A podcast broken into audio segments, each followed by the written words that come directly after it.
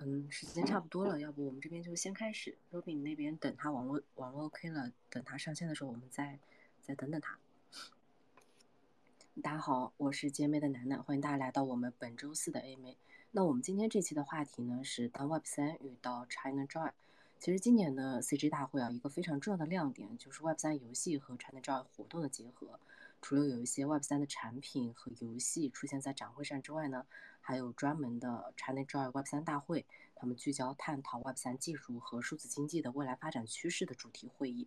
那上周我们也就是跑了基本上一周的会嘛，我有一个明显的感受，就是很多 Web 二的游戏人或者企业其实都对 Web 三充满了兴趣。所以我们就策划了这样的一场专题对话系列，希望可以创造更多的机会，搭建 Web 二和 Web 三的沟通桥梁，通过游戏人之间的直接对话，促进彼此的交流，加深双方的理解。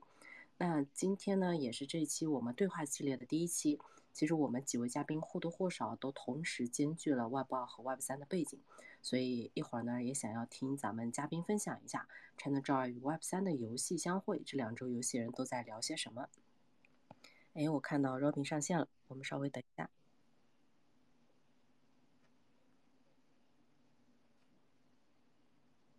Hello，Robin。哎，Hello，Hello。嗯，好的，声音正常的。那我们 Robin 上线的非常及时啊，那我们正好呢，就请几位嘉宾跟大家打个招呼，做个简单的自我介绍。那在嘉宾做自我介绍的过程中呢，也请台下的听众朋友们给他们点个关注。关注一下咱们台上嘉宾的推特账号，锁定他们更多精彩的内容和观点。要不就从 Robin 这边先开始。嗯，好呀，好呀。呃，大家好，我是 m i l w o r d 的运营负责人 Robin。然后很高兴呃跟大家在这样的一个 space 里面讨论 Web3 遇到 China Joy。因为呃上周六呃 m i l w o r d 和 Solana Foundation 还有阿里云以及和我们的呃一些游戏伙伴们。在 ChinaJoy 期间办了一场 side event，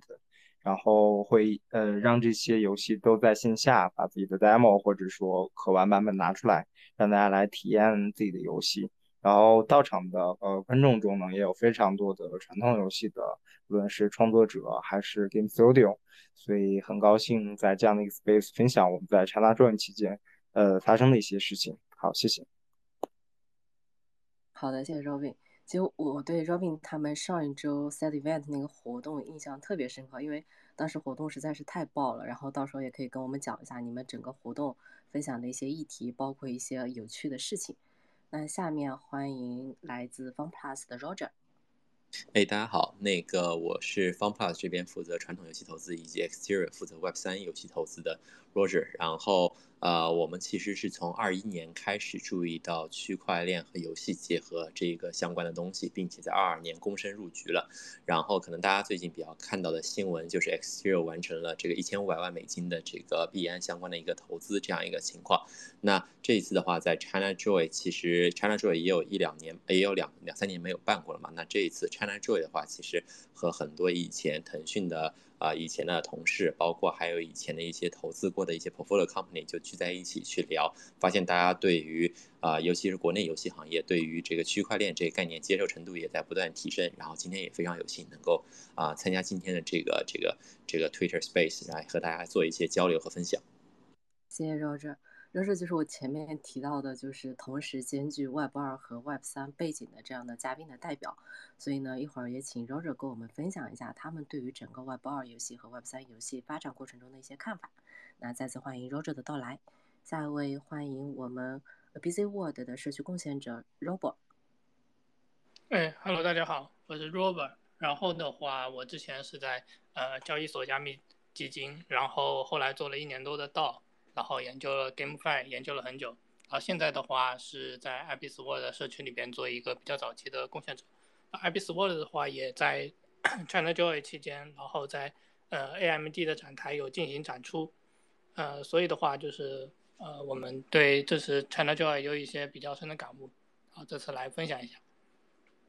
好的，谢谢 Robo。那其实 Robo 也是我们的老嘉宾了，因为经常会到做客我们 AMA。其实。呃，就像刚刚如果提到的，就是说 a b c World 这个是一个呃比较有代表性的 Web 三项目嘛，然后他们也是为数不多的在这一次在整个 ChinaJoy 大会期间出参展的这样的一个一款 Web 三游戏，所以一会儿也很期待听一下 Robo 他的分享。那最后欢迎来自我们 Seraph 的 Kuma。哦，大家好，大家好，我是 Kuma，我是啊 Seraph 的外啊市场负责。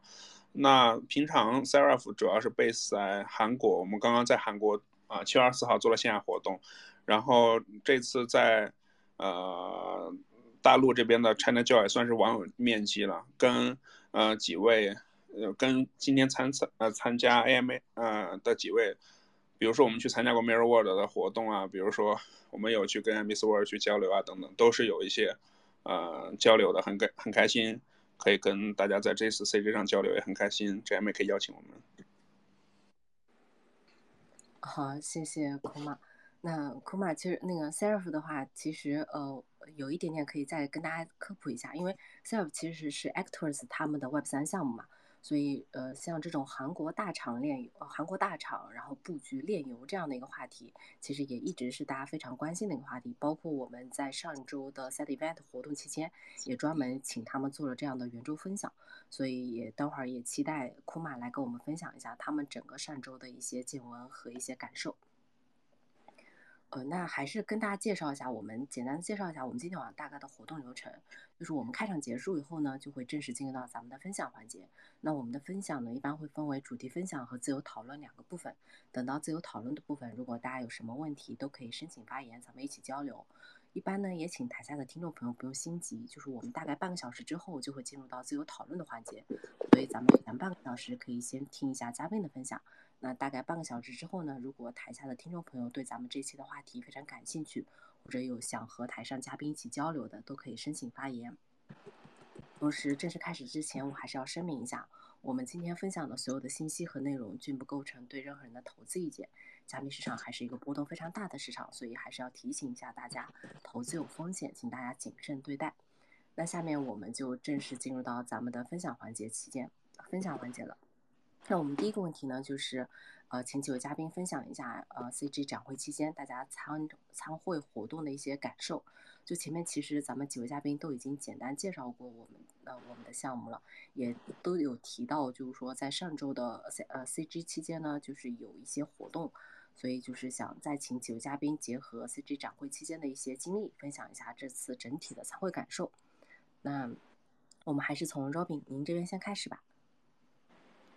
嗯，好呀，好呀。呃，其实因为呃我们自己有办活动嘛，所以我们的活动当时也是聚焦于 GameFi 主题的。啊，当时其实很明显的一个感受就是说，现在市场上面可玩性嗯更强的游戏越来越多了。就是因为我们当时差不多呃最早定的是有呃三到五个这样的游戏来展出，但我们把活动抛出来以后，然后其实会有非常多的游戏，他们也想去报名参加我们的展出。然后最后差不多是有八到十款游戏，呃，做了展出。当然有些可能是以代呃 demo 片段的形式去做的展出。然后但是有差不多五六款、六七款游戏都是玩家可以到我们的现场去试玩的。这个让我觉得还蛮，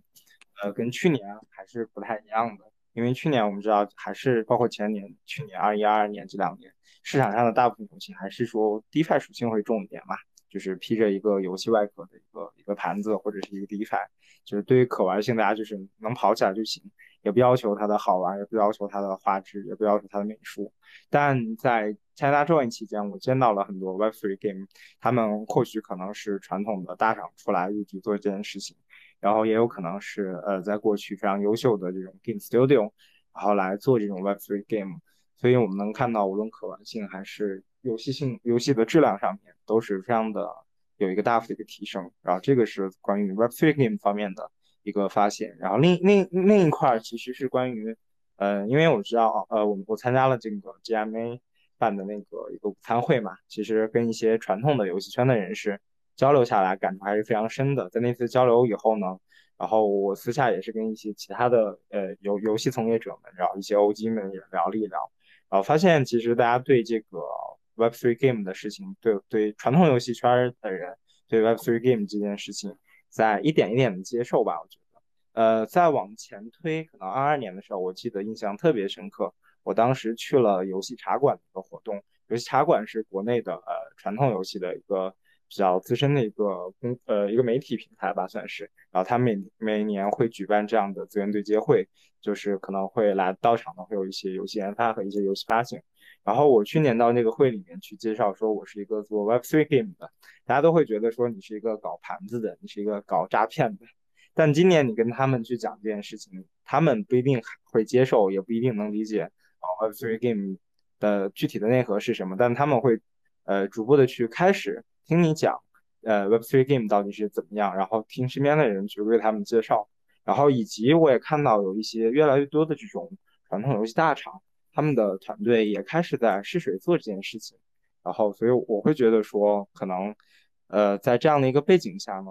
，Web3 game 应该是会迎来一波比较大的一个发展。那这个发展一方面可能是说对质量的一个提升，让可玩性越来越多。然后另一方面，我们也看到，在呃这些原有的 Web3 native 的一一些原生渠道以外，也越来越多的这种 Web3 game 在尝试一些其他的传统游戏的一些，无论是发行方式。还是一些更创新的一些方式，去从 Web 2的游戏玩家中 onboarding 更多的 Web 呃 on onboarding 更多的 Web 2 gamer 进入到 Web 3来玩他的 Web 3 game。所以我觉得在这两个方向上不断推进的话，呃，往后 Web 3 game 应该还是会迎来一波比较大的一个发展。当然，我我在这次会议上也是看到了有一些呃缺陷吧，还是我我认识的一些或者说见到的一些呃 Web 3的游戏方们，其实他们对他们都会觉得自己做了一件非常，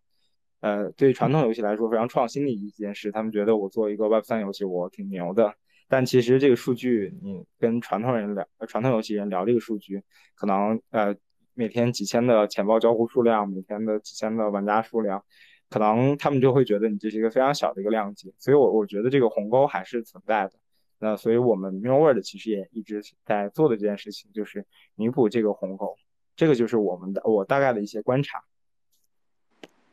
好的，谢谢 Robin。那 Robin 提到的几点观察，其实我特别有感触。就单纯的从 Web 三游戏本身来说，就是我自己也是会感受到，就是说从去年一直到今年，整个 Web 三游戏它不管是它质量本身，还是说它的可玩性，其实都有所提升。那另外一个方面就是，就是 Web 二的游戏人对于 Web 三的游戏人，他们整个态度的转变。一方面就像 Robin 提到的，就是说。呃，很多 Web Web 二的游戏人开始接受 Web 三游戏和游戏人的这些存在。另外还有一点，其实也是我们做这个对话专题系列的一个初衷啊。因为就是 Robin 提到，就是我们在上周做了一次午餐会嘛，然后这次午餐会呢，更多的可能就是 Web 二和 Web 三的对话。其实我我有一个很明显的感受，就是我我感觉就是当天到场的很多 Web 二的朋友，其实他们对于整个 Web 三游戏的感官和认知。更多的还是停留在我们去年的那个阶段，就是我们去年的时候一直在讨论说游戏的可玩性，然后它到底是不是庞氏，就有大多数还是这样的一个观点的存在，所以也希望通过我们这样的对话系列，能够让更多的 Web 二的朋友和 Web 三的朋友有这样的一个交流的机会。好，那。呃，下面下面请 Roger，因为 Roger 的话，其实，呃，前面我们有提到，就是说 Roger 他是典型的 Web 二的，呃，就是游戏投资人和 Web 三的游戏投资人的这种代表嘛，所以他的身份就比较特别。然后我们也想听一听 Roger 你们整个上一周 CG 场展会下来的一些感受，然后跟我们分享一下。好的，好的，那个其实第一点感受是和呃前面 Robin 提到的非常类似的。就是厂商不再去抗拒去谈 Web 三相关的事情，然后呃，当然这个事情的话，其实呃，我们其实我们自己最早在做平台的时候，有一个点挺有意思的，这也是我和某些呃比较厉害的制作人，尤其是从大厂里面出来，或者说以前曾经做过一些成功项目的一些制作人，在进行交流的时候，一个非常有意思的点。就是呃，我在二零二二年年初的时候，我记得我和一些很曾经做过可能十负责过十亿美金年流水这样项目的一些制作人聊过，但最早的时候接触其实还是用以前 FunPlus 和腾讯的一些资源来接触到，然后后面聊到呃产品后面的时候，大家聊开了嘛，就会顺便提一下我们当时在做 Web 三游戏和平台这方面相关事儿的时候，其实在那个时候一些比较敏锐的或者说比较有。想看一些新东西的一些制作人已经意识到这个存在，但他们跟我讲了一句话，我印象特别深刻，就是说，呃，这个 Web 三的游戏好像整天都在讲 tokenomics，这个东西我不太清楚对游戏到底有多大的提升，或者说对这么侧重这个 tokenomics，到底他们对于游戏到底有多大看重？所以我觉得这可能也是在过去一年吧，到包括到现在，大家认知也好，或者说。在做事的或者说市场上的观众用户也好，其实都啊逐渐的开始把这个这个重点又回到了游戏本身这个上面，其实就是很好的对于当年那个在去年年初的时候，对于当年的那些游戏制作人的一个问题的很好回答。因为当时我们看到游戏的时候叫 GameFi，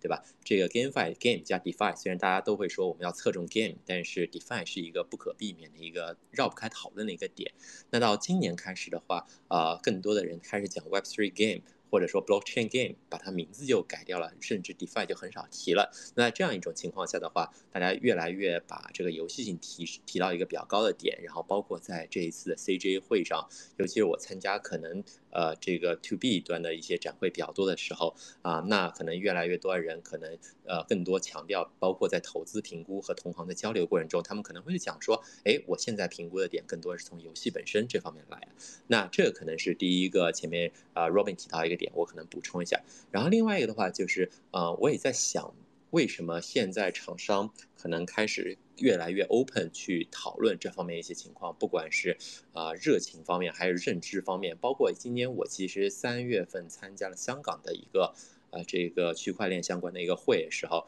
啊，这个当时的关于这个游戏方面的认知，对比较这一次七月份在这个上海参加 China Joy 时候认知，我感觉 China Joy 这边认知其实还挺高的。那我觉得可能，呃，从行业从业者角度来说的话。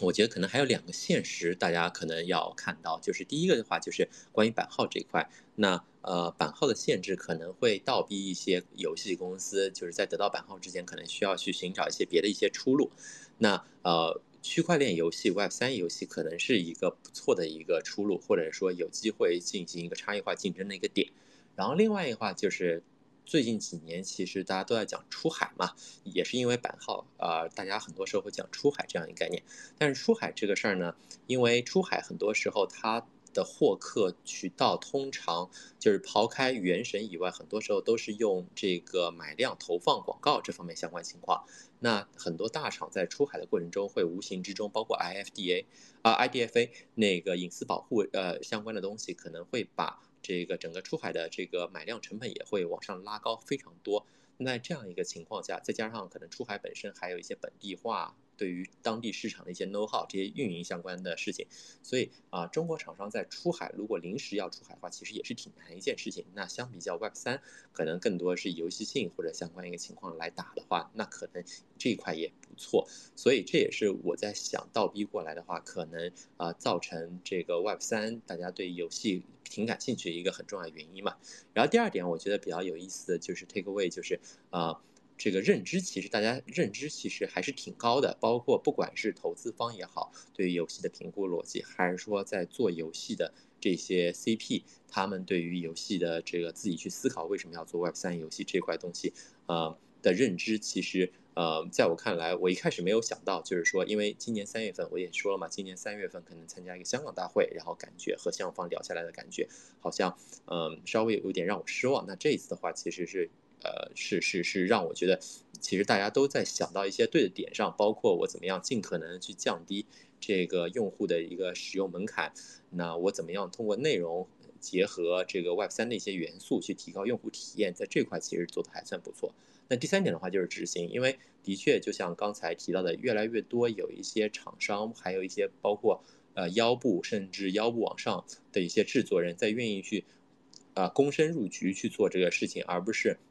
更多的是在观看这样一个概念，或者说在讨论这样一个概念。那我们也知道，做一款比较 decent 的游戏，可能时间周期相对而言是比较长的。呃，以我们以前的经历来看的话，一般做一款 Web Two 比较能打的游戏的话，或者说一款啊认真做 Web Two 想要变成一款，比如说畅销榜前二十的游戏吧，可能花的时间周期在二十四个月甚至更长的时间，包括它的什么 beta test，包括它的 soft launch。到 global launch 这些时间加上去的话，可能会更长一些。那现在这些厂商，我们看到他们已经开始躬身入局了。那我们也预期，可能今年下半年开始，或者说明年上半年的时候，会有一批啊比较不错质量的一些啊，就是你不用管它是 Web Two 还是 Web 三游戏，这样一些一批这个这个这个新的游戏的出现，然后可以带动一些相关的市场的表现，差不多就是这样。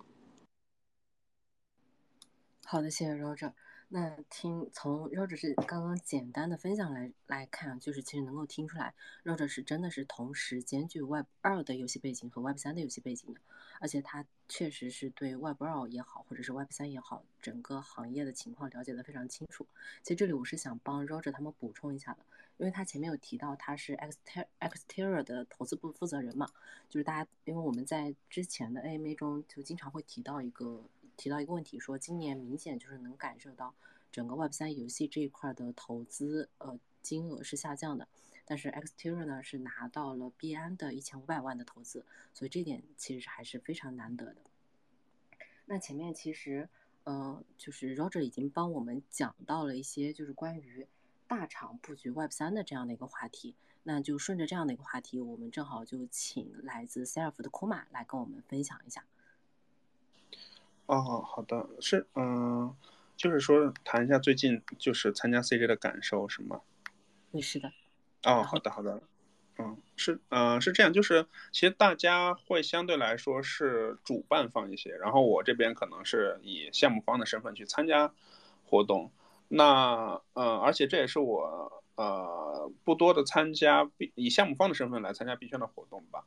或者来参加我们整个这个圈子的活动，那我觉得有这么几点还挺挺有趣的。一个是，首先就是在 CJ 期间活动很多很密集，就是而且大大家行动力很高啊。我记得有一个网页就列出来了那个活动，只要你想去，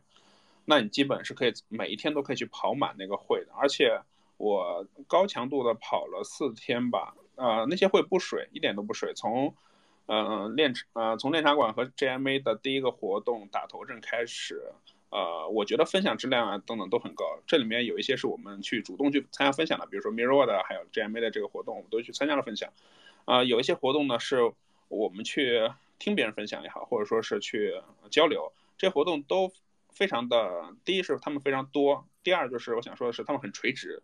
嗯，因为这次有人说 CJ，他们感觉 CJ 本身不是很垂直，因为 CJ。大家理解是 A C G 嘛？呃，A C G 二次元的快乐快乐地，但是不知道为什么这次闲鱼也来了，呃，美团也来了，然后盒马也来了，大家觉得 C G 不是很垂直。但是我想说的是，这我们 Web 三这些 Side Event 感觉比 C G 还要垂直，就是大家非常聚焦 GameFi 本身，然后甚至这些 GameFi 项目，呃，上来了以后就光光讲项目，根本就。呃，都讲游戏性，都讲能玩，就是完全不就就很像刚刚说的，就是完全不触，就是啊，大家都是一个能玩的游戏，大家都是一个 Web 三 game，大家只是利用了啊 blockchain 的一些特性，或者有有用到 token 的一些特性，但它本质上是一款能玩好玩的游戏。我觉得这点还挺挺呃挺不同的，就是活动很垂直，然后来参与的人也非常的自信。第三个就是呃大厂，这一点挺挺特别的，因为，嗯，像这一次我们呃在一开始练茶馆和 GMA 合办那个活动中，就是有，呃有邀请到我们也好，还有 FunPlus 也好，还有 Crystal Labs 也好，这都是，呃，呃在在算是吧，算是大厂的，起码我觉得，嗯，大家都是有丰非常丰富的做游戏的经验的，而非是以前可能大家是先去。啊，玩一个 DeFi 项目，然后以 Tokenomics 为主，然后再给大家套上一个游戏的壳，就像刚刚啊刚刚啊 Robin 讲的，那大厂这次还挺挺特别的，包括啊据我所知，在 AMD 展台也有展 Ambis World 的游戏，就是大家或多或少都是以一种非常高的姿态也好，或者说一个非常嗯大厂的背景来出来的。最后一点就是我的感受吧，就是我在跟啊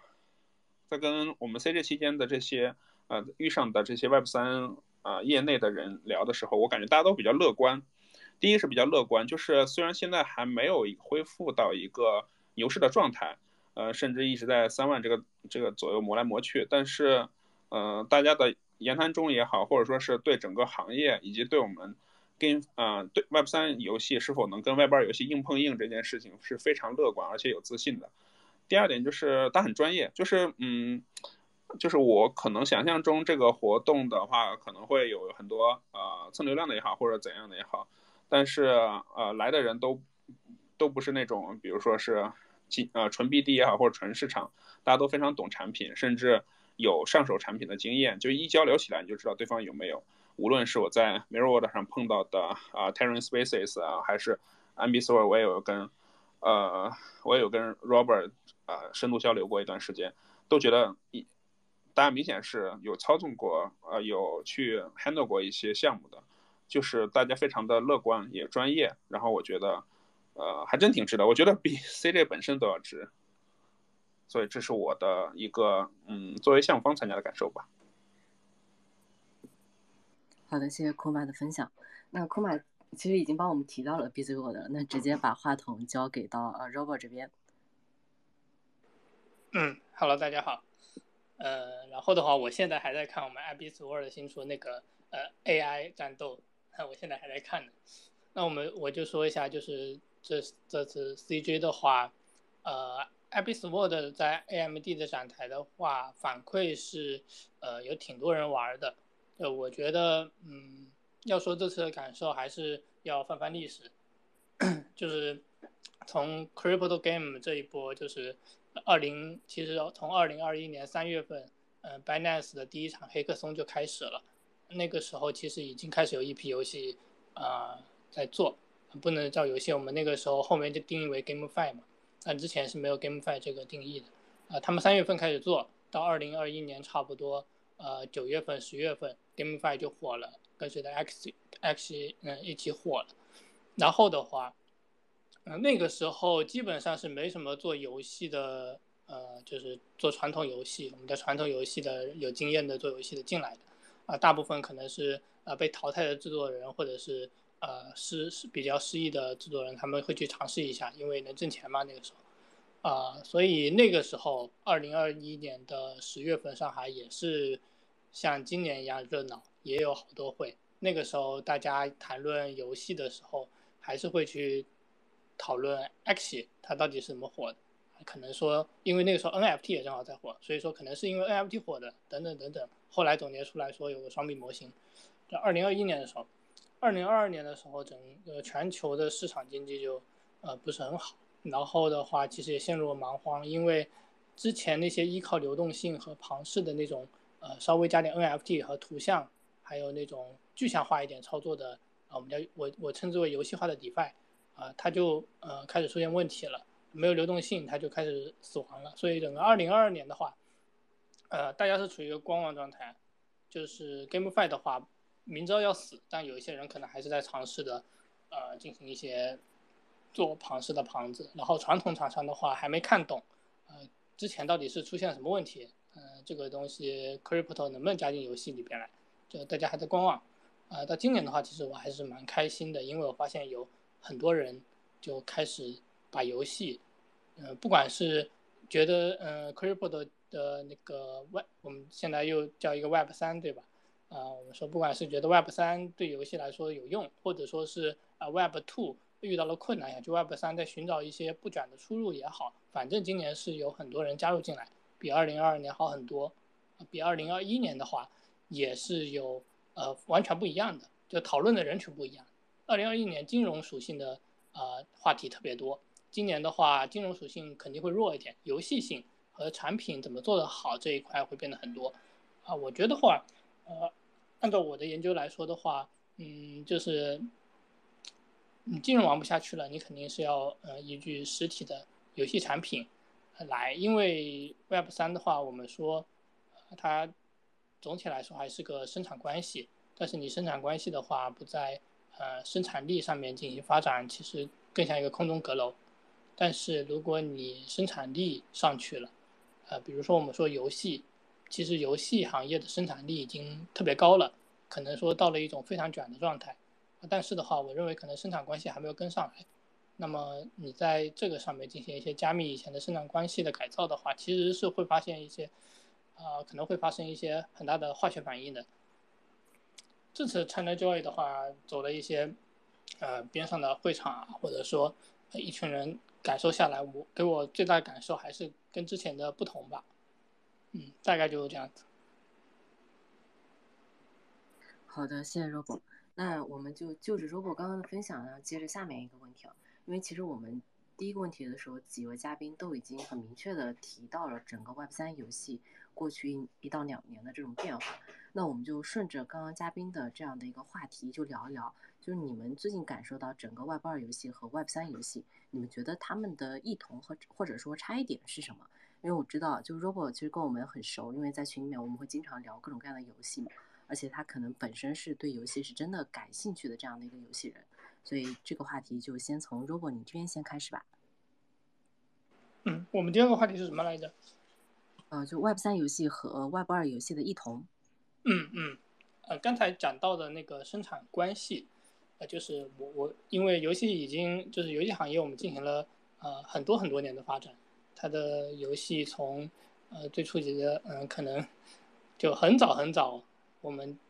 意人类意义上的第一台 PC 出来的时候就有一个一些类似的游戏吧，呃那个时候生产力还是很低下的，呃现在的话随着嗯我们不管说是芯片的。技术发展也好，呃，各种生产力，然后工业化水平也好，游戏行业其实已经到了一个，嗯，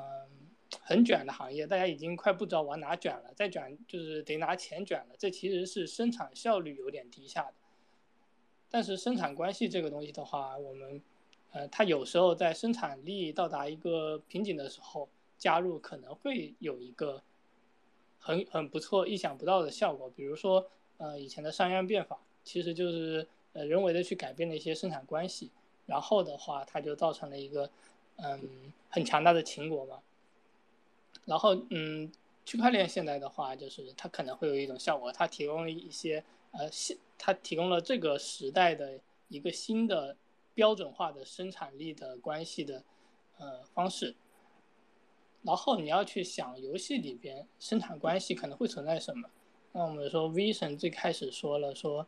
呃，区块链的普及化最有可能是在金融和游戏两个行业。那我们为什么这么说呢？因为，呃，生产关系有很多种，但是的话，区块链它带来的是一个呃纯数字标准化的生产关系。那么，纯数字的标准化的生产关系，我们要去呃适最适配，或者说我们最实验的第一个。是什么？其实是纯数字的虚拟资产，因为我们就有现实的资产，最近 RWA 也很火。我们有现实的资产和我们呃，因为互联网时代到来，有一个呃电子现金啊等等纯数字的资产。其实你这种呃数字化的生产关系，就是纯记录于链上，或者说是呃用区块链完成的一种生产关系的范式。呃，你最应该先去试验的地方就是数字资产，而不是说先去试，呃，适用于现实资产，因为，呃，他们两个展出来的地方不一样嘛，对吧？而我们也可以说有一个数字世，呃，我，呃，就我的认，我我我我的划分里边是有一个呃数字世界和一个呃现实世界的。那我们数字世界的话，现在其实也非常的庞大。啊，它也有很多的，已经有很多的基础设施，已经有很多的东西了。但是的话，区块链给了这个数字世界第一次生产生产关系的一个呃引导，或者说一个提醒。那么我们如何把虚拟世界的生产关系运用于虚拟世界的呃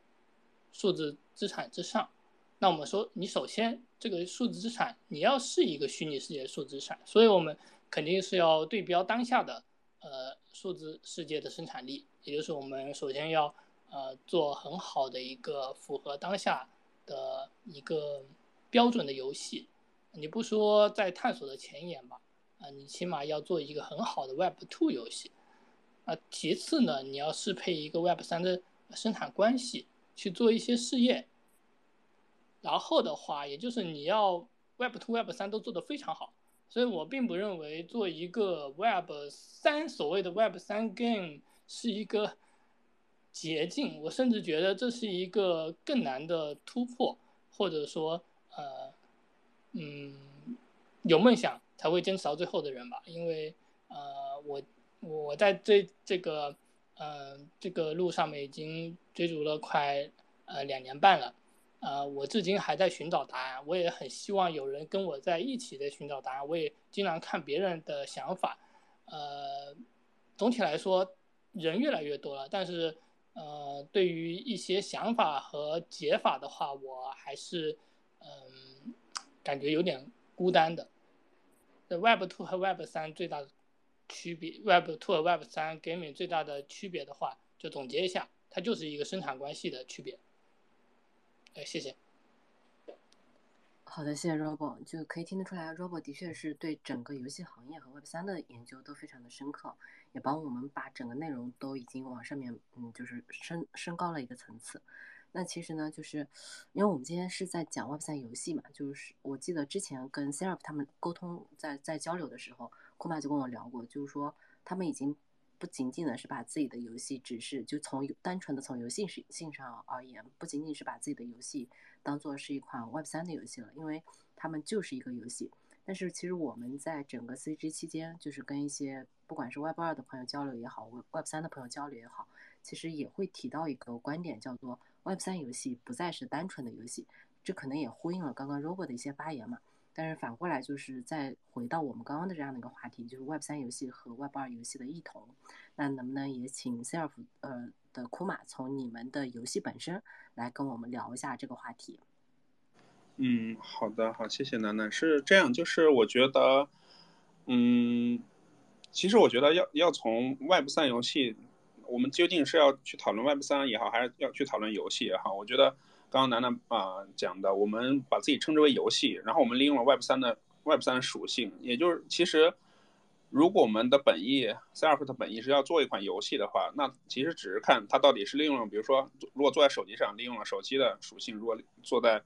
啊区块链上，我们现在利用了 Web 三的属性，那我个人认为我们的游戏是一款具有具有呃游戏性的传统游戏，并且利用了 Web 三属性的这么一款游戏。呃，也就是其实我们还是要，我们很快就要发一个 Steam 版本，然后它完全抛去了 Web 三的这部分 NFT 也好，大金也好，然后我们相信它还仍然会有非常广泛的受众。那说回来，Web 三游戏相比较，嗯，Web 二游戏有哪些更有哪些革新呢？我从 s a r 这边来说，我们的看法和我们利用到的是这样的，就是说，首先是资产上链，因为资产上链的话，呃，很好理解，大家也都说烂了，就不再复杂说了。然后，嗯。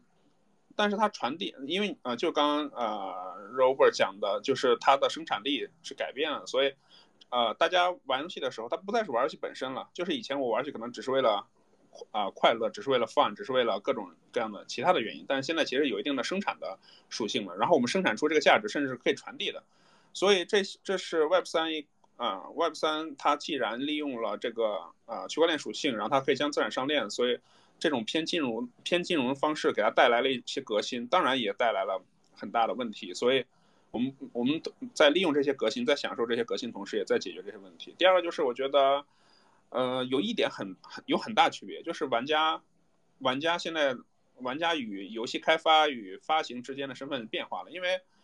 嗯，玩家以前就是我给你这款游戏你就玩就好了，对吧？如果你实在实在是不喜欢这款游戏，你可以骂，你骂的声音够大，我可以改。当然，你骂的声音。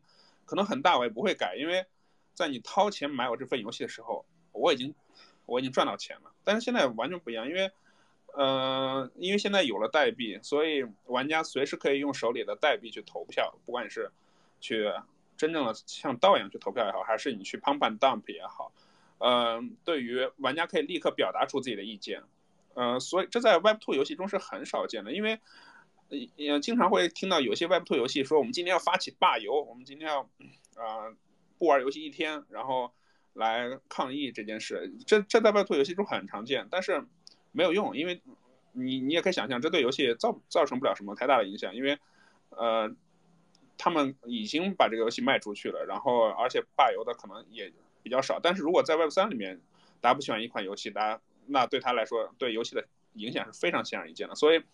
玩家不再仅仅是一个普通的玩家，然后游戏开发也不再是一个仅仅是一个普通的游戏开发，因为你很难想象，比如说啊，《暗黑破坏神四》的发行会在这边跟大家开 AMA，或者跟玩家去直接的去对话。所以这些身份的改变，一方面玩家的呃权益，玩家的嗯被我们更看重玩家了，我们作为项方来说更看重玩家了啊，同时啊我们也更更容易可以在前期就可以。呃，收回一些成本，然后更好的去开发。还有就是最后就可以聊一个事情，就是可组合性。这个其实呃，这个其实之前有在链茶馆和 JMA 一起合办的活动中说过，就是呃，在呃，比如说，比如说那个游戏关了，游戏你的这个你你玩的游戏关了，你玩了很久，关了就是关了，那你的你的资产就留在那边，这是我们刚刚说的资产上链。同时，你的这个游戏里面的东西很难想象去到别的游戏里可以使用。嗯，它也没有没有必要，它也没有建立这种基础设施。而在区区块链里面，这是非常天然的事情。你的 NFT 可以在那里用，你的 token 可以在那里用，你的身份、你的 PIP 可以在那里用，这是非常非常天然的事情。然后这是可以组合的事情，这个是这个还没有被大方面的利用，但是我们起码我们 Actos 是有这样的计划的，并且这个实现起来也是非常简单的。啊，我相信在后面会有更多更多的这种可组合性、链上资产可组合性的实现，这样会使游戏在无论是 IP 建设也好，还是生态扩展上也好，效率都会高得多。因为可能，嗯，对于，呃，Web2 的游戏来说，要这种组合性，如果要真的有所结合，那是简直是不可想象的复杂。但在 Web3 来说，我们天然就有利有这种 token 属性、NFT 属性，所以结合起来是非常方便的。这是对 Web2 游戏来说是完全难以想象的。所以我觉得，呃，在我看来，至少我们有利用到的是这三点吧。好的，谢谢库马。库马刚刚帮我们总结的非常好，然后提到了一些资产上链可组合性，然后库马还特别提到了一点，就是社区和游戏项目方之间的关系。这点其实我们在之前的 AMA 中也经常会提到，就是说，单纯的现在的游戏玩家和社区之间不再是供给方和付款方之间的关系，而是他们真的是会共同对这个游戏的发展产生影响。那我相信，呃，Mirror World 的 Robin 对这个一定是有有很深的感触的。所以下面我们也听一下 Robin 他对于这个话题的感受，就是说，你觉得 Web 三游戏和 Web 二游戏它之间的异同，然后结合可以结合一下你们的项目跟我们分享一下。嗯，好呀，好呀，其实今天想聊点不一样的，因为其实呃，我先说一个共识吧，就是无论是 Web 三，呃，大家内部开 MA 说最多的，也是跟 Web two 的游戏制作人聊的最多的，就是说当前 Web three game 想破圈，核心还是说。去有更多的无论呃游游戏游戏玩家进来，然后也有更多的优秀的游戏制作人进来，才能够去呃把这个 Web three game 去让它发扬光大，让它发展的越来越好。如果只是靠现在的这些人，呃，本质上其实虽然说大家的可玩性上去了，但玩呃里面的用户还是之前那帮打金的人，还是那帮玩 DeFi 的人，那这样子也不是一个正向的一个螺旋上升的一个。现状，所以在这样的一个背景下，我一直在思考。我我们最近包括团队其实一直在思考的是说，如何能让更多的 Web2 的呃制作人他们了解呃为什么他们要做 Web3 game 这件事情。当然，这个这个问题可能很多的 native 的一些 space 里面会讨论，呃，无论是去中心化也好，无论是你的链上资产属于玩家也好，呃，无论是可能一些经济系统也好，然后这些我觉得都是呃都是没有问题的，但。这东西你去如果讲给传统的游戏开发者，他们会觉得很抽象，他们也会觉得，呃，玩家好像也不在乎他们的资产到到底在不在，呃，到底是不是去中心化，在不在自己手里，他们只要游戏好玩就可以了。所以，我们最近其实一直在思考是说，呃，如何从，呃，如何让 Web2 的制作人从他们能听懂的角度去跟他们讲 Web3 game 和 Web2 game 的区别。然后，我觉得有两个吧，就是。落地一点的来说呢，就是 Web2 game 现在越来越卷了。这个怎么理解呢？就是包括我在那个午餐宴上跟一个游戏制作人沟通，他说他们的游戏制作了完成度差不多百分之八十，然后从发行那里拿到了预售款差不多七百万人民币左右。然后以及我回去看了一些数据吧，呃，二二年呃融资一千万人民币以下的游戏公司差不多占了二二年整个游戏融资的百分之四十左右。也就是有将近一半的游戏厂商，他们的融资也就一千万人民币以下。那一千万人民币什么概念呢？一千万人民币也就是七百到一千万人民币，也就是一百到一百五十万美元的这样的一个融资额度。那一个 Web3 game 如果它的融资只拿了这么多，它大概率连个 PR 都不好意思往外发。所以这个其实是非常魔幻的，就是 Web2 game 他们有着最优秀的游戏制作人们，他们有着丰富的游戏制作经验，但他们只能拿着很少的钱去做游戏。而 Web3 game 里呢，就是大家可能也没有那么有经验，大家也都是中途，呃，来做这件事情，但是大家会有着很多的资源，有着非常多的钱，可能呃现在大家也能看到，就是呃一个项目它可能种子轮随随便融个两三百万，甚至好一点的项目融个三五百万也是比较常见的一个事情。那所以我会我第一个思考就是说，那么如何吸引这部分人入圈呢？一个核心就是说，你做 Web3 game 对于他们最直接的来说，就是你能有更多的资源去做出自己想玩呃想做出来的游戏，而且这个资源不只是你融资的这一笔，也包括比如说你的资产的发售，包括一些其他形式的 Hackathon 呀、Hackathon 奖金，还有一些 Grants，那其实都可以去激励这些制作人们去做出来更好玩的游戏。然后第二个部分其实是我思考是在发行这一部分。其实，在传统的这个呃游戏研发与发行这一块儿，差不多发行要占百分之十五到百分之二十五的这样的一个区间内的一个抽成。然后，如果但是如果你呃 Web3 的 game，如果你一个传统游戏厂商，你以 Web3 的方式去发行这个游戏也好，去运作这个游戏也好，呃，你差不多可以省掉这部分的费用，因为你的社区也好，还是你自己的去自建的呃持有者也好。它本质上都是你自己在建一个这样的一个发行渠道，然后以及包括你上架，呃，比如说你把自己的安装包上架到了自己的官网，其实本质上也是少了这些中心化平台的一个抽成费用。所以这块我们最最近跟很多游戏公司聊最多的也是。呃，Web3 game 你不一定一套理理解它究竟从技术上来说有哪些创新，但对于他们来说可以理解的一个事情是说，如果你以 Web3 的方式去运作这件事，你可以去大幅度的降低你的发行成本，然后以及可能你的运营成本。所以从这两块，我会觉得说，这个是呃最直接的，从呃除去技术以外，Web3 game 和 Web2 game 现在比较大的一个区别。OK，这个是当然不一定对啊，这个是我们团队最近的一些思考。谢谢若冰。其实 每次若冰讲完，我都觉得特别有共鸣，因为我的确是发现了这样的一个点，尤其是在上周午餐会上，我们在交流的过程中，就会发现，即使就是 Web 二的很多的游戏团队，其实他们到目前为止，对于 Web 三游戏本身，可能还是带那么一点点偏见的，因为他们觉得，嗯，不管是从整个团队的制作的呃呃团队质量上面，还是游戏的可玩性上面，其实他们没有那么看好 Web 三游戏。但是，就像刚刚周斌讲到的两点，一点是整个从成本的角度出发，第二个是从融资的角度出发，所以他们就单纯从这直接的利益点来说，他们还是会愿意来观察整个 Web 三的游戏的行业的发展。那最后呢，呃，我我先补充一下，因为我们前面有提到，就是说我们大概从第二个问题开始，也就是说 Web 三游戏和 Web 二游戏的异同这个话题开始呢，其实我们就已经进入到自由讨论的这样的一个环节了。所以，如果我们台下的听众对于我们今天整个的话题有比较感兴趣的，或者有想跟台上嘉宾交流的，一会儿呢都可以申请发言，咱们进入到自由讨论的这样的一个环节中。那第二呃这这样的一个问题呢，最后再把话筒给到 Roger 这边，因为 Roger 他同时是作为 FunPlus 和呃 Exterior 的投资人嘛，所以我觉得你你可能刚刚对 Robin 讲的几点也特别的有共鸣，所以话筒给到 Roger。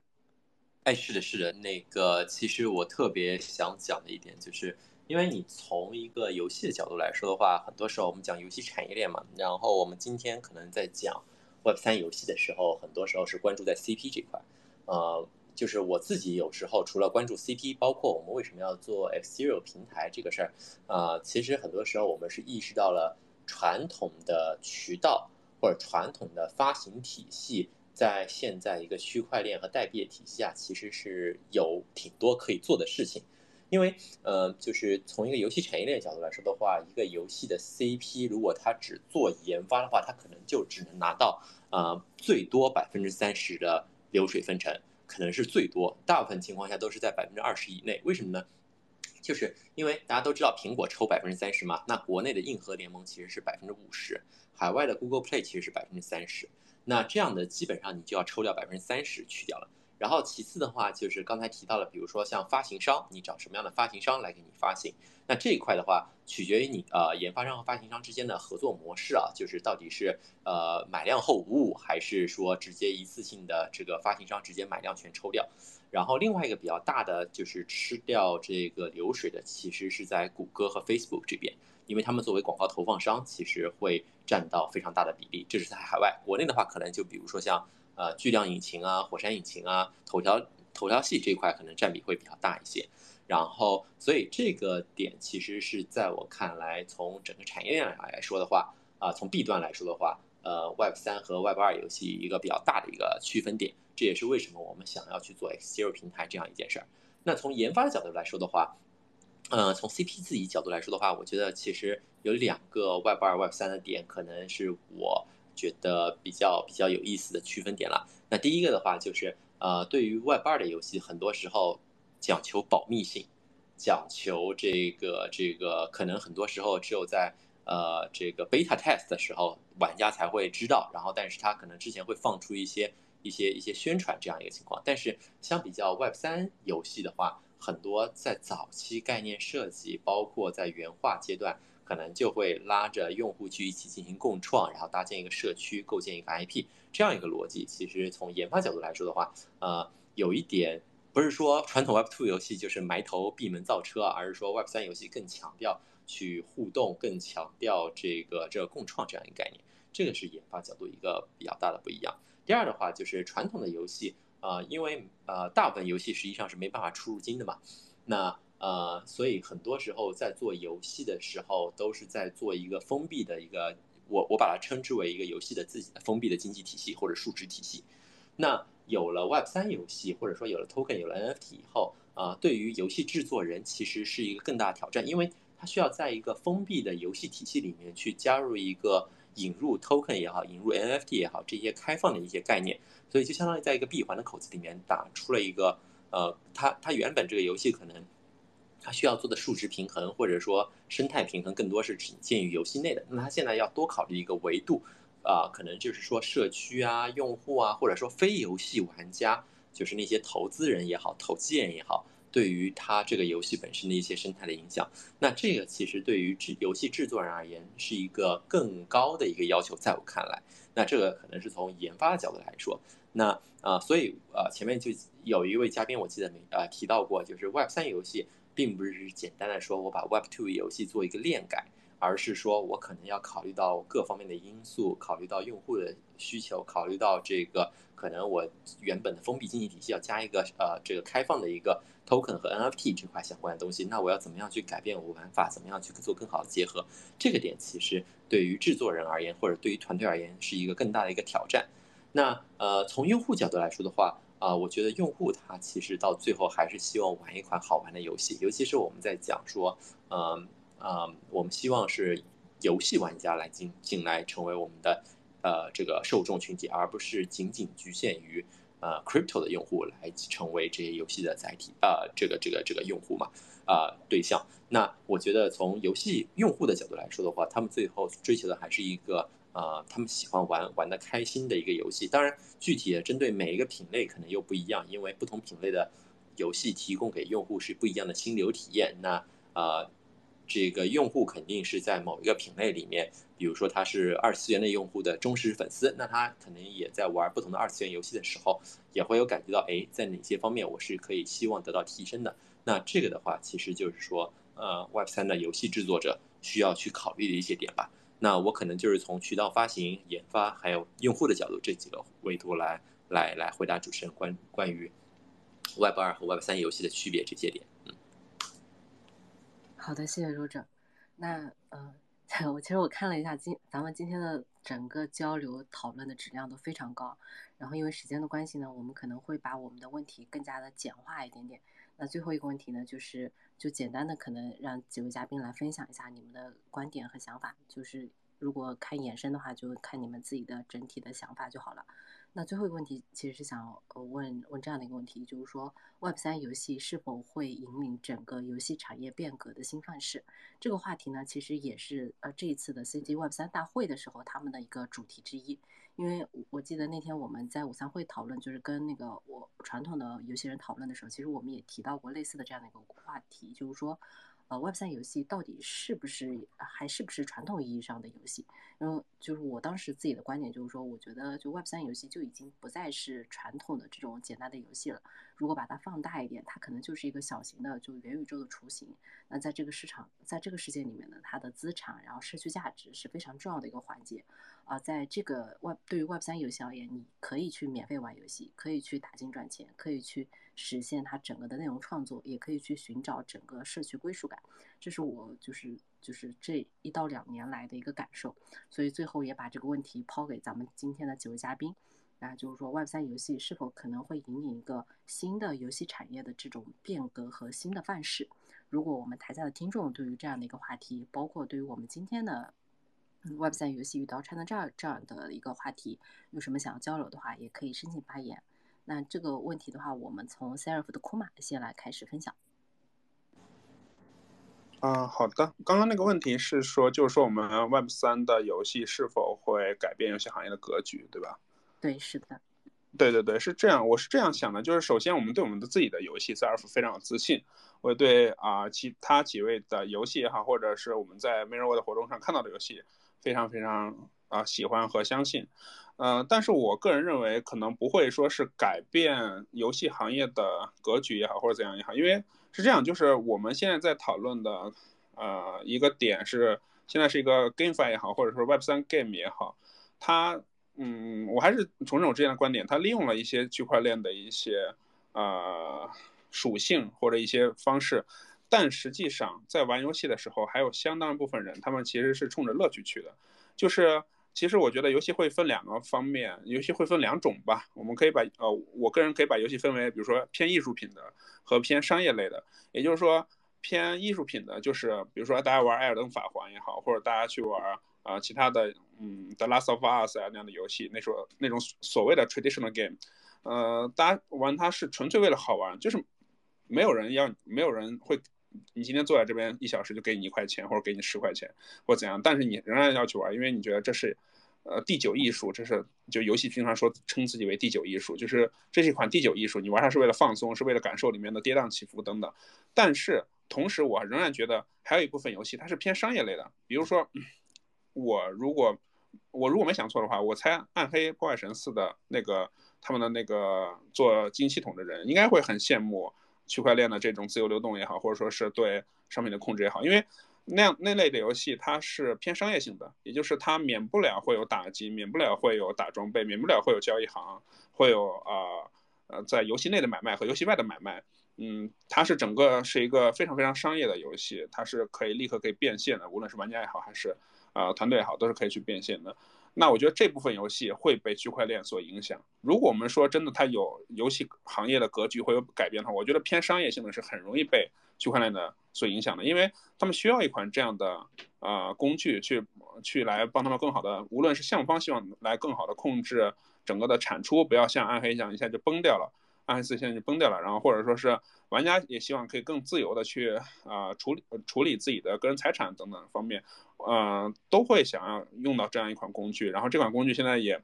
嗯，被更越来越来越多的被熟练，而且没有再被污名化。就像刚刚前几位提到的，就大家已经不会再对此避而不谈，或者觉得你就是一个啊做盘子的如何如何。我觉得，呃，偏艺术品的很难被影响，而且它的需求仍然非常广泛，这是大家很多人玩游戏的初衷，不是为了来赚钱，就是为了来。消费来快乐的，但是如果偏商业部分的这部分，我倒是觉得还挺容易被链游影响的。无论是他们可能会从经济系统也好，或者他们一定会更听社区玩家的话，因为社区玩家说崩他就崩了，就没有人什么人在玩，热度就下去了。所以我觉得，嗯，是这样的。然后另外就是对玩家和厂商来说，我觉得选择其实也更多了。就是如果说格局的话，可能我们去开拓了一片新的格局吧。一方面我们可以让那些传统的游戏跟这个有关的去借鉴；另一方面，我觉得我们有开拓一个新的。种类新的品类的格局，这样对于玩家来说选择很多，对于我们大厂来说，我们也可以的尝试的呃种类也很多，所以很多大厂会开始做 Web 三游戏，那就来试一试。我觉得如果说有改变格局的话，我觉得它不是一个翻天覆地的，而是一种这种方式的改变。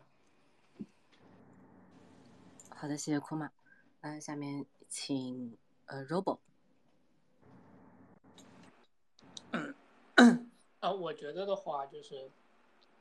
它可能会是有一些，呃，史诗性的革命性的东西发生的，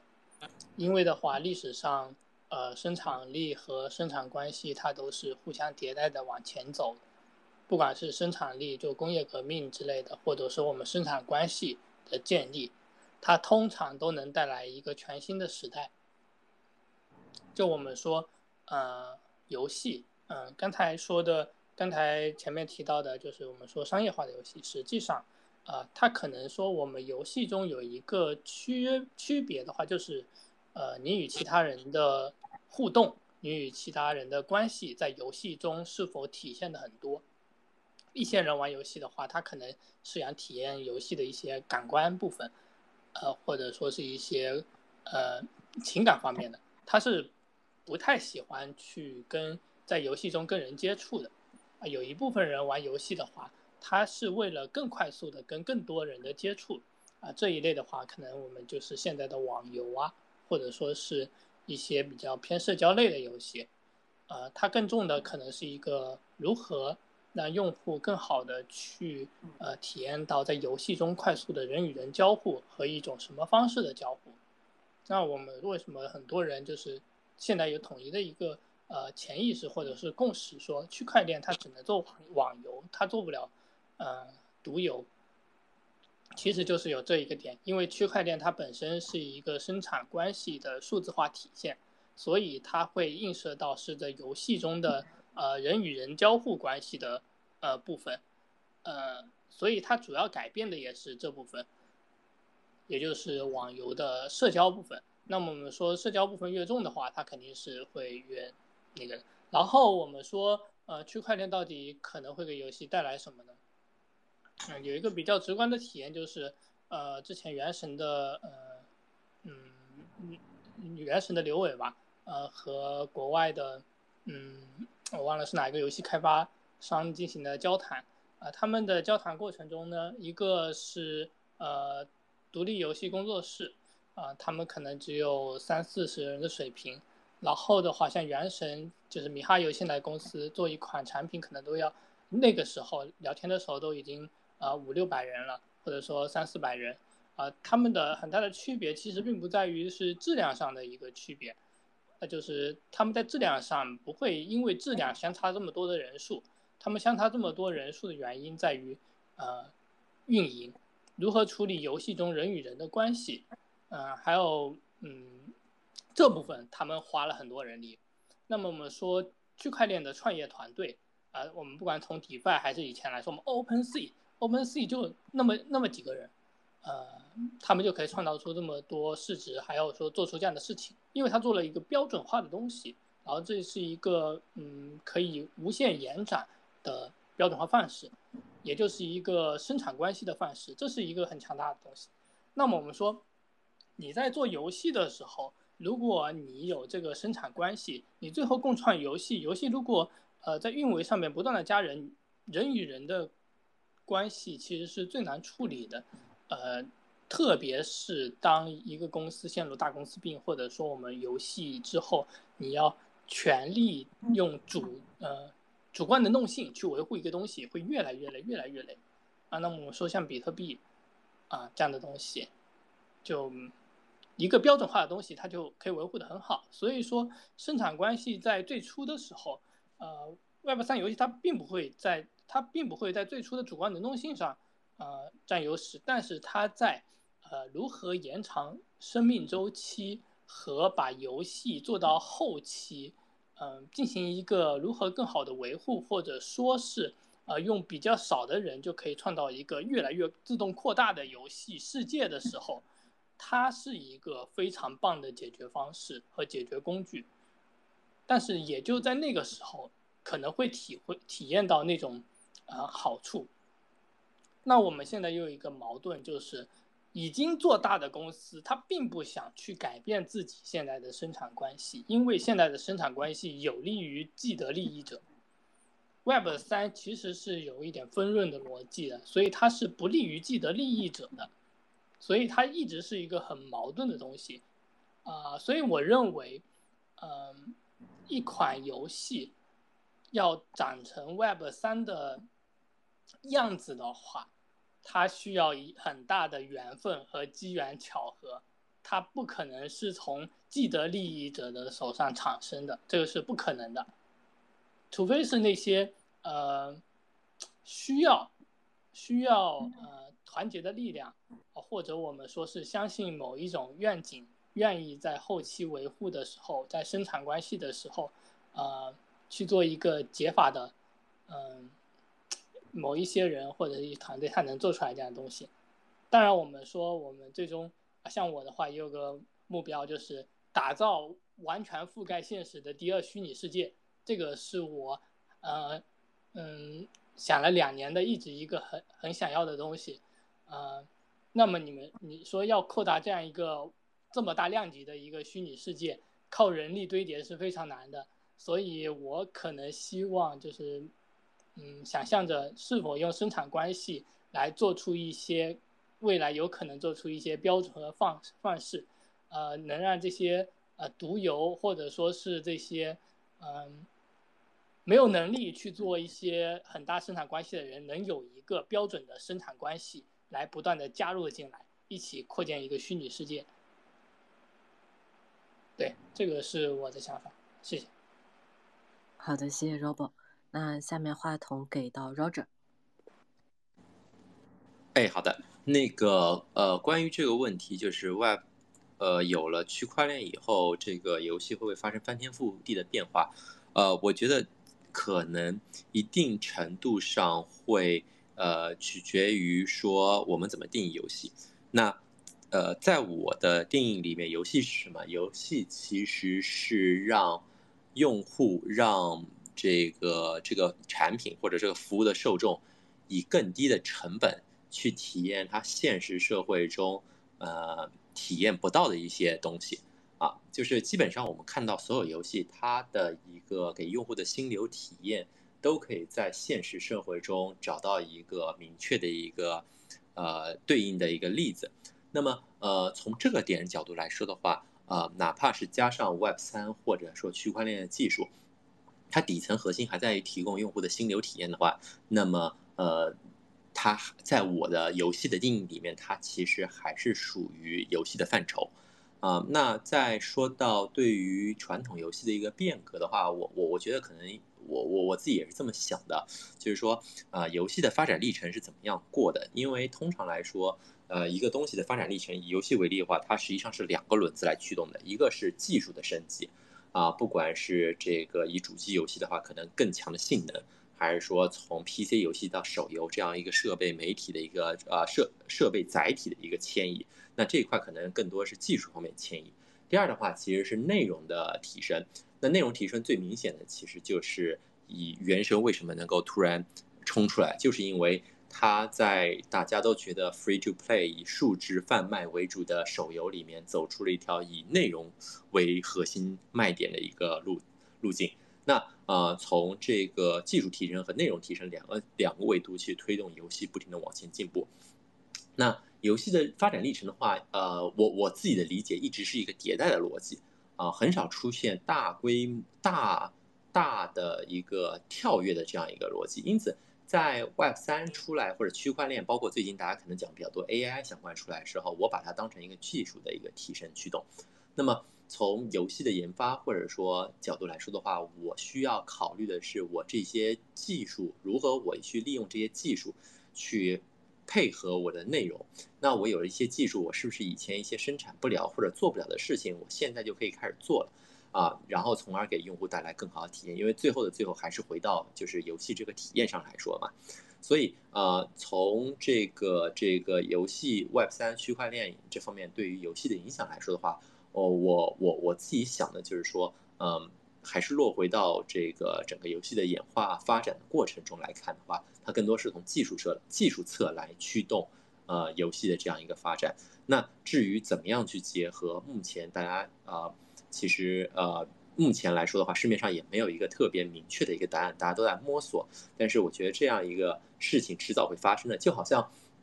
呃我曾经和我们内部在讨论过程中。啊，有一个争论叫做，手机游戏刚出来的时候，Flappy Bird 和 Temple Run 到底算不算一个好游戏，或者到底算不算一个高质量的游戏？呃，我们一开始会觉得，哎，这些游戏好像从可玩性啊各方面角度来说，似乎并不是一个特别厉害的游戏，因为相比较那些什么三 A 游戏啊，甚至的比较当时的那些 MMRPG 啊，剧呃这。这这这这方面游戏的话，可能质量都不算特别高，玩法都很简单，画面也很粗糙。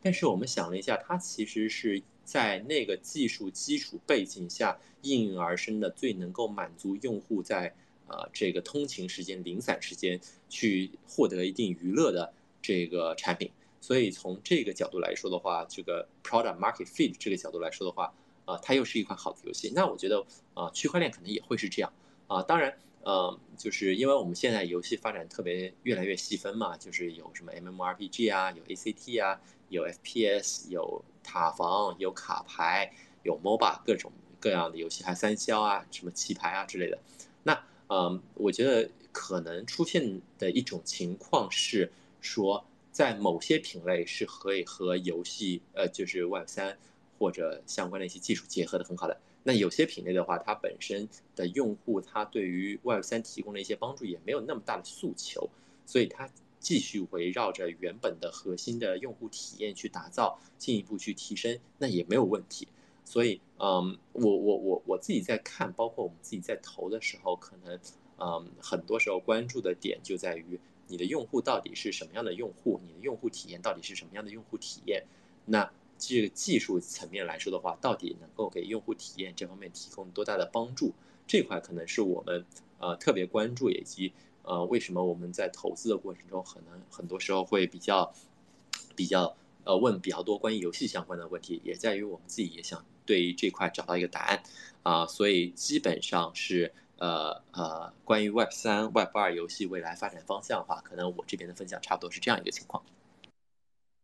好的，谢谢 Roger。然后我再提一下，呃，提醒一下咱们台下的听众，因为我们现在是已经进入到自由交流的环节了，所以如果咱们台下听众对于我们今天的话题，或者包括 Web 二和 Web 三游戏之间的差异性和他们未来发展的一个观点，都有想要表达自己的观点的，都可以申请发言。然后我前面有给几位朋友呃申请开麦，但我不太确定，因为我看到你们一直在转圈，所以我不太确定是我这边网络的问题还是什么原因。那呃，我们最后把呃话筒给到 Robin 这边。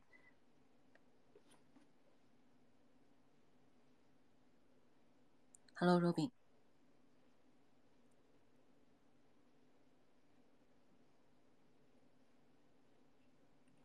哎，是是我这边的。呃，网络有问题吗？还是 Robin 没有开麦？听听得到。嗯，Robin。哎，我这边好像听不到主持人声音，其他嘉宾声音可以听到。哦，那那这边听不到主持人声音吗？对我这边可以听到嘉宾的声音，但听不到主持人的声音。啊，现现在的话就是主持人让你发一下言。OK OK OK，我也是第一次在。这是推特 Space 的。是的，是的，我也是第一次在中文 Space 里面叫其他嘉宾给我翻译一下主持人在说什么。OK OK。嗯嗯嗯。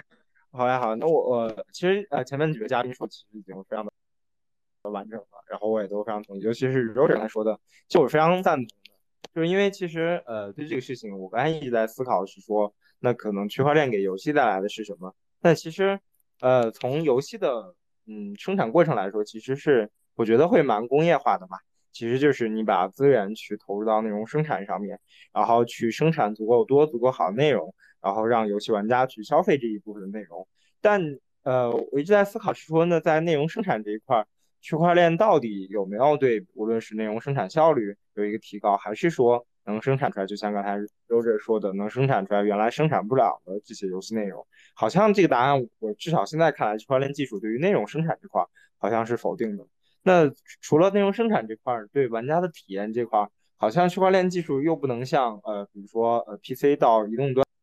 端，然后移动端到呃什么 VR 呀、XR 这样的呃设备上的一个更新和迭代，好像区块链技术也做不到这样的一个支持。所以我会觉得说，呃，区块链技术带给游戏的应该是会有一些创新，但不至于说是颠覆掉游戏怎么样？我觉得这个会有点太过于呃宏大了。而我觉得可能因为区块链改变的可能是游戏和用户之间的一个一个不恰当的词，叫做消费者关系的这样的一个变革。可能玩家不只是从原来的消费者，呃，我花钱买的游戏，或者我为你的游戏去充值，那游戏方只它游戏生产公司它只要生产出这样的游戏去让玩家玩就好了。那可能 Web3 到来以后呢，Web3 的 user 他既是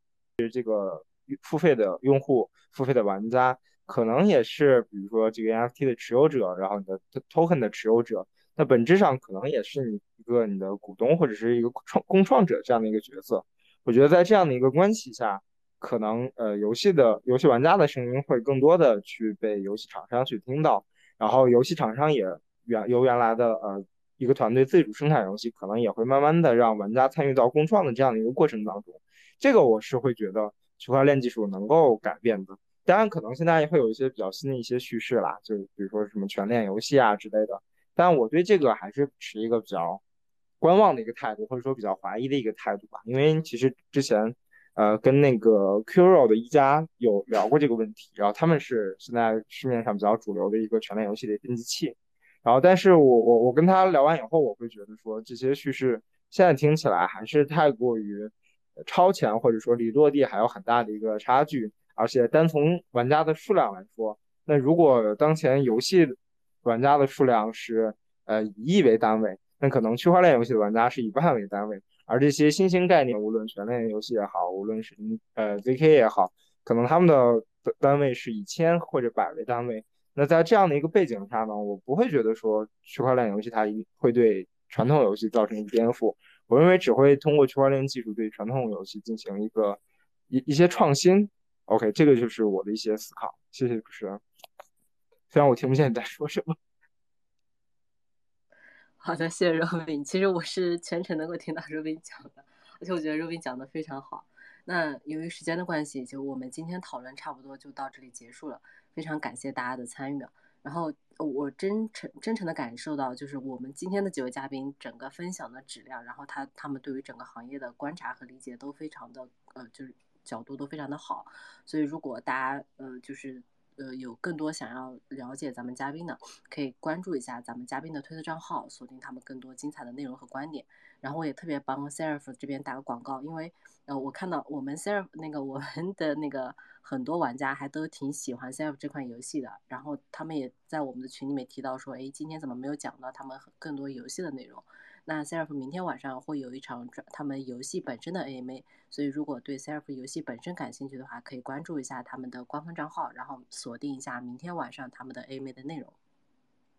啊，谢谢主持人。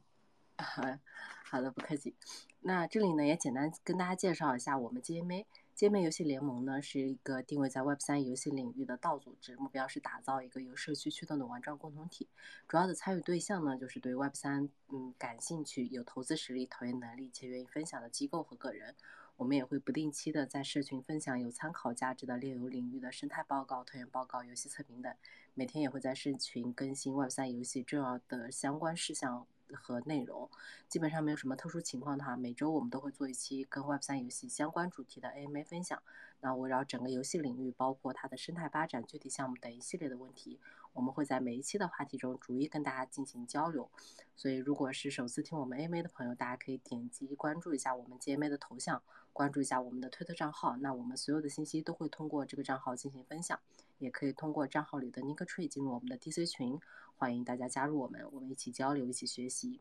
那今天分享的内容差不多就到这里结束了，再次感谢所有嘉宾的分享和大家的陪伴，我们下周同一时间再见，拜拜。